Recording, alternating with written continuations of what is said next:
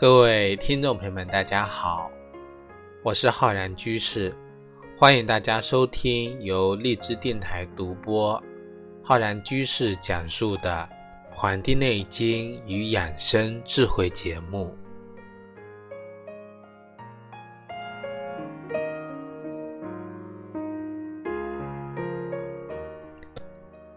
本期节目要跟各位听众朋友讲这个节气养生的知识。我们今天要讲的是我们戊戌年啊的第二个节气，就是我们的雨水节气。雨水节气是二十四个节气中的第二个节气，它一般呢都在每年正月十五前后，也就是我们公历的二月十八号到二十日这之间。那么我们今年呢是在我们的这个二月十九号。那么二月十九号这一天啊，迎来了我们的雨水节气，刚好呢，这个太阳啊达到了黄金三百三十度，在这个位置，这个雨水呢，跟我们的像谷雨还有大雪、小雪节气一样，它都反映的是一个这个天气中降水现象的一个节气。那么通常这一天呢？出嫁的这个女儿呀，都要回娘家啊探望父母，那么要给自己的母亲呢送一段红绸，那么再炖一罐肉，这个呢就是回娘家。那么正月呀回娘家的这么一个习俗。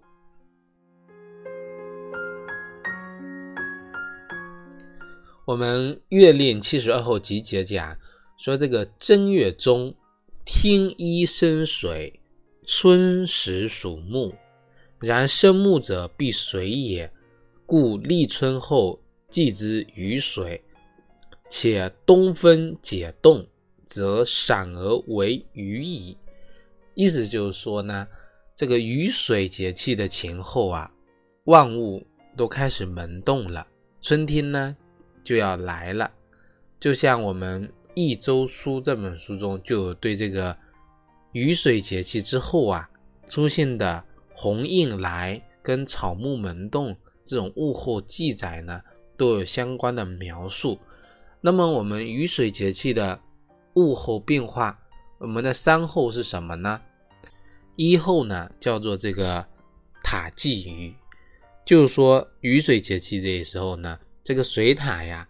他捕捉到的这个鱼之后呢，将捕捉到的鱼排列在这个岸边进行一个展示，就这这个就相当于我们啊祭祀上天、祭祀新人的时候，也会把这个猪、羊、鱼肉等等的摆在这个祭台上，似乎呢就是要祭拜一番之后再进行一个享用。那么这个是一后。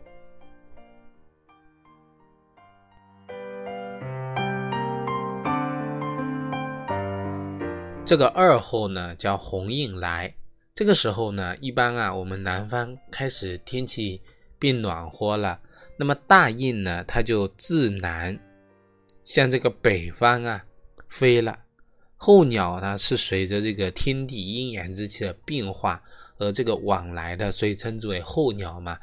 那么它就是为了适应这个气候的变换。那么我们天气逐渐转暖之后呢，这个。大雁啊，也开始这个往南啊，往北飞了，回到他们的这个北方。三后叫草木萌动，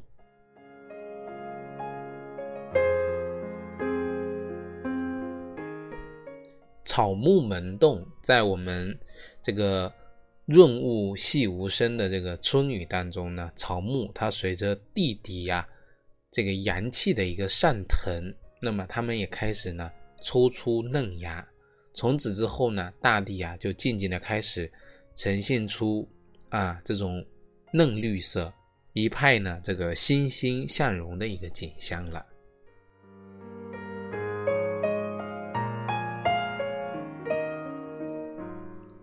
我之前一段时间在我们的《黄帝内经与养生智慧》的这个微信公众号跟这个新浪微博呢，分享了一个就是关于。不同节气时候我们的一种花性。什么叫花性呢？就是在不同时段，我们祖国的各个地方盛开的花，就是作为一个使者一样。那么我们它也是跟着我们这个山后啊节气的这种气候的变化而不断的更新更新的。那么其实它们每一个节气有三候，每一候都有一种花。其实我们二十四节气啊，就非常多的这个花呢，次第的开放。就比如说我们的雨水节气，在一后的时候盛放的是我们的这个油菜花。这个的时候菜花呢，在我们中国的自南向北，一般呢从一月一直开到八月，就从这个时候开始了。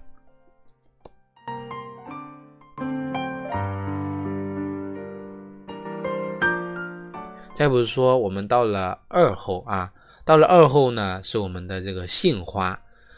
张于玉丝杏花雨，吹命不寒杨柳风。在我们传统的文化里啊，杏花正是十二花神中的二月花的花神。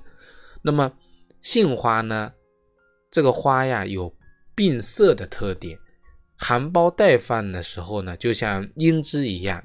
那么随着绽放色彩，那么颜色呢反而逐渐转淡，那么到了凋零的时候就变成雪白色了啊，雪白一片。所以说，杏花是非常美丽的一种花。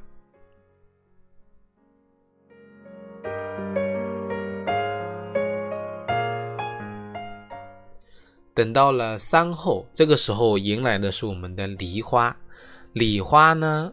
是一个比较素雅、清新的花，它虽然非常小，但是非常的茂盛啊。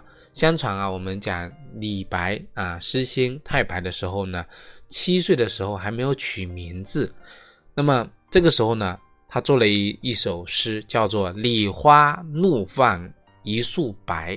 那么他的父亲啊，听到这个诗，拍手叫好。忽然心想，这句诗的开头一个字不就是自家的姓吗？姓李，那么就用了最后一个字“李花怒放一树白”，最后的“白”字用的极好，于是呢，就给他的孩子呢取名叫李白这个名字。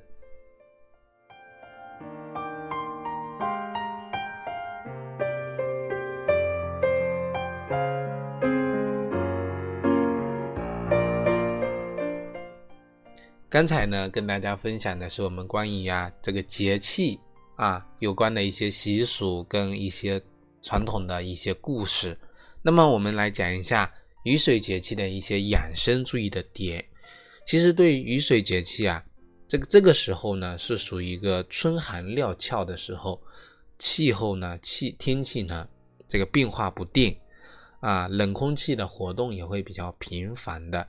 这种忽冷忽热、乍暖还寒的天气呢，对人体的影响是比较大的。所以，我们应该如何应对这样的一个早春的一个气候环境呢？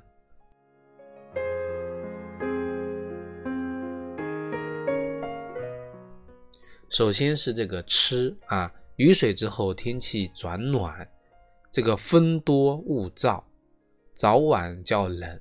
所以说，人们呢常常会出现皮肤啊、口舌干燥、嘴唇干裂等等的这个情况。所以说，这个时候我们要多吃一些新鲜的蔬菜，多喝一些这个水和多汁的水果，以及补充人体的这个足够的这个水分。那么我们在饮食上面啊，要注重一个原则，叫少酸多甜，可以适当的选择一些像。韭菜、百合、山药这些食物。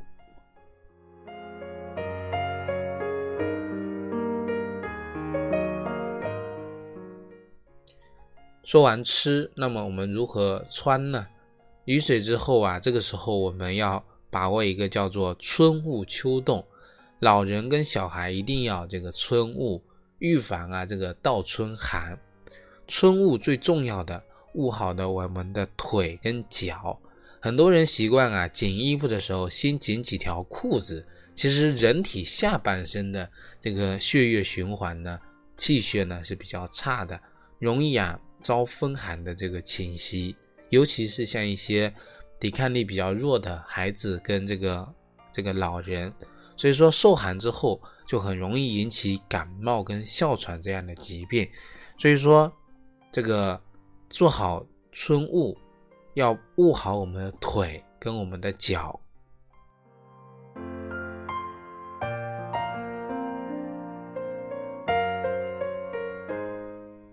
那么我们生活的起居上面啊，作息起居要早睡早起啊，要从我们之前的这个冬季的一个这个早睡晚起啊，慢慢调整为早睡早起，要重视午睡。早春的节气仍然呢是比较寒冷的，不适合剧烈的运动。这个天气晴朗的时候呢，进行户外运动，可以选择像散步啊。慢跑啊，太极拳等比较轻松的一个运动，那么运动量呢，还是以我们微汗为主。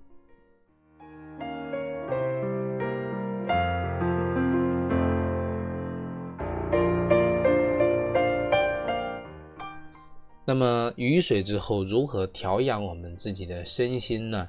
其实春风送暖，那么这个。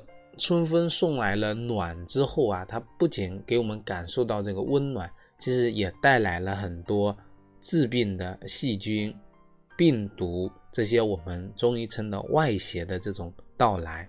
那么像这些外邪呀，也容易随着我们的风进行一个传播。春季的传染病容易爆发流行，这个时候呢，一定要。做好预防工作。除此之外呢，像这种变化无常的天气，也很容易引起人的一个情绪方面的一个波动。所以说，对一些有高血压、心脏病，还有哮喘患者呢，是尤为不利的。应该采取积极的精神调摄、养生锻炼的方法，来保持我们身心的一个平和跟舒畅。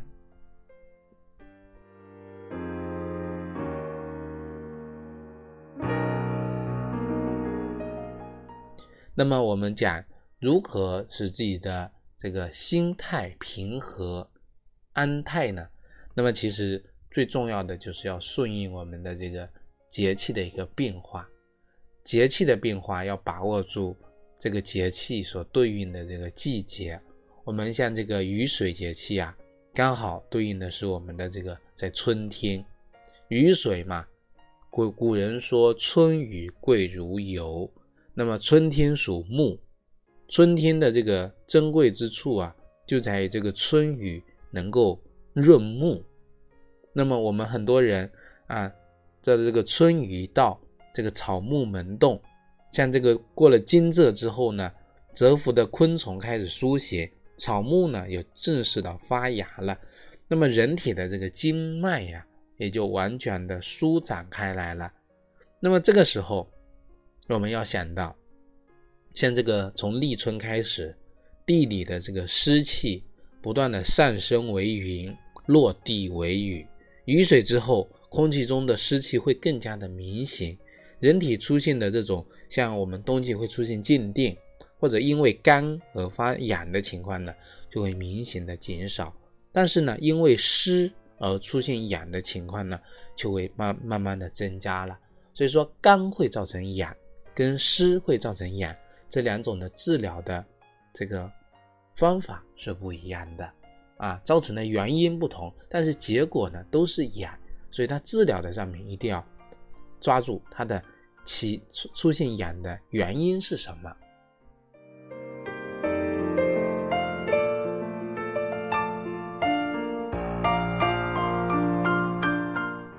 那么我们讲啊，这个春木运肝。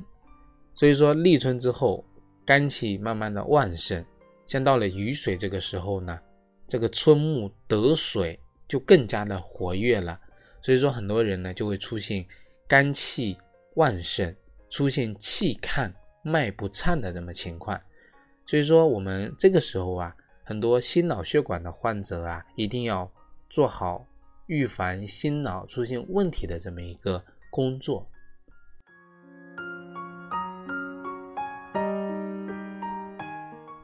像很多人会出现生气、出现肝郁的情况呢，一定要在这个时候引起重视。我们刚才讲，身心要调大，要平和。肝应春，四季之首，主管的全年。我们怒伤肝，春天生气动怒，最最容易伤的就是我们的肝。那么导致我们很多人出现焦芽败肿，影响一年的生长收藏。春天动怒啊，就容易抑郁我们全年。动怒呢，就会使我们的气跟我们的形体啊脱离。形与气与形脱，我们最容易出现的一个症状就是梗症啊，心衰、心梗这样的问题。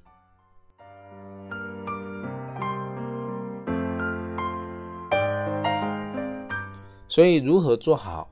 在我们立春雨水惊蛰这一段时间，做好养肝护肝的工作。那么我们借着雨水节气的时候呢，跟大家多讲两句。一个就是做好这个时候阳气的养护，春夏养阳啊，养护好阳气。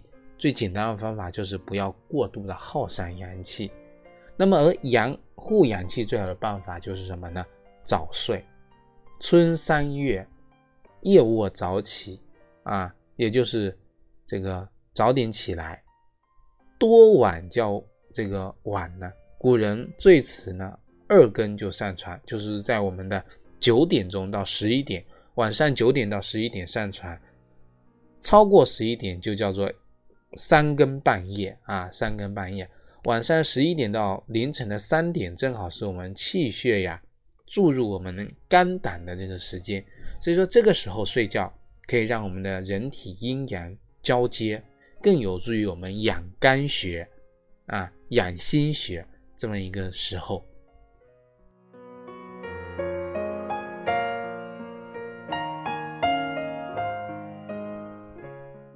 那么我们在前面几期节目呢，也跟大家讲了，说这个我们今年的五运六气，那么这个时候我们的。司天之气呢是太阳寒水啊，大家如果不了解呢，可以收听一下我们之前的那期节目，关于我们啊戊戌年全年的一个节五运六气的一个预测啊。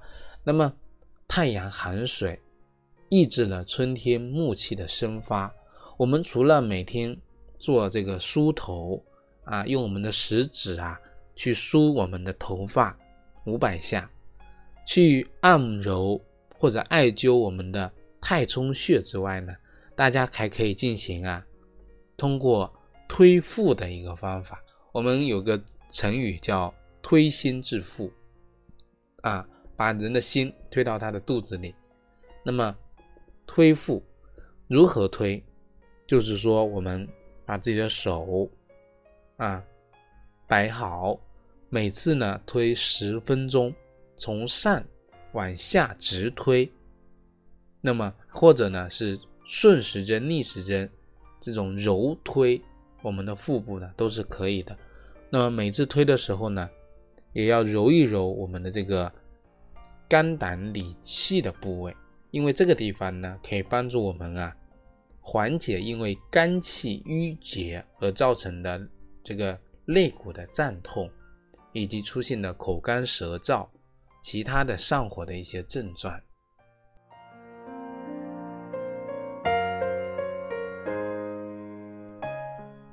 为什么教大家在这个时间点啊进行推腹呢？其实我们《黄帝内经》中有讲，说这个春三月，此谓发陈，发就是发散，陈就是成就。为什么不是发心，而是发成啊？因为立春之后，我们五脏。一居之气呢都会生发出来，而我们现代的人啊，很多人大多都脾胃不好，中焦瘀阻，容易造成呢上下阴阳不交，这就是我们讲的上热下寒的症状，就是这个身体上半部分发热，感觉有上火的症状，但是我们下肢呢又非常的冰凉，非常的虚弱，所以说这个时候用推腹的方法是非常。好的解决我们中焦不通，导致这种阴阳颠倒的这么一个啊好的方法来解决这样的一个好的方法。而且我们现代人啊，那个喜欢寒凉，吃一些啊厚味的一些食物，大多脾胃不好，所以说身体寒湿重，再加上雨水之后外湿会增加，所以说这个时候强健脾胃呢是一个非常好的一个办法。我们通过推腹，肝木克脾土，肝气旺就能抑制我们的脾脏。因此呢，春天我们不仅要做好理肝啊、疏肝理气的这个工作，还得做好强健我们脾胃的一个工作。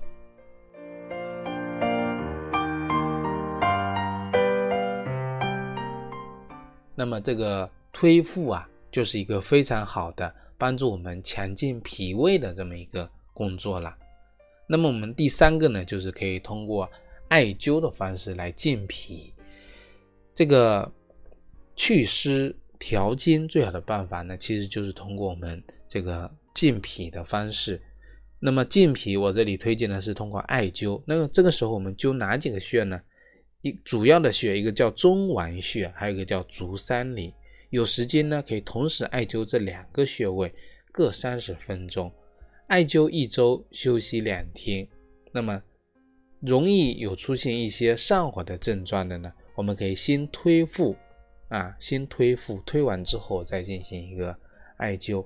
那么我们健脾的穴位啊，除了啊这两个主要的穴位，我们可以再灸几个辅助的穴位，比如说我们的内关穴，再比如我们的公孙穴，再比如说我们的太白穴，这几个穴呢都是可以的。那么此外呢，想想要健脾啊，我们可以。平时呢，喝一些小米粥，这个时候呢，都是可以帮助我们达到一个啊春天养阳祛湿，那么应对呢接下来的一个气候变化的一个好的方法。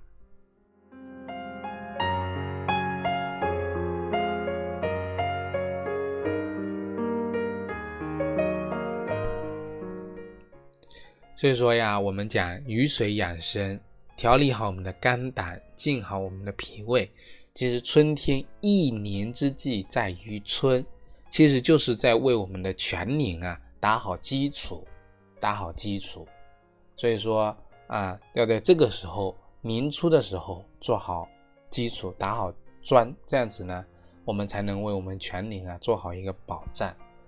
那么我们本期的节目呢，就跟各位听众朋友分享到这里。非常感谢大家的收听。如果大家呢想学习更多的有关中医知识的话呢，可以关注我们《黄帝内经与养生智慧》的微信公众号、养生交流群以及新浪微博。如果大家呢想学习更多关于中医基础理论知识的话呢，可以在网易云课堂搜索“中医基础理论”或者搜索“中医诊断学”的课程。咱们下期再会。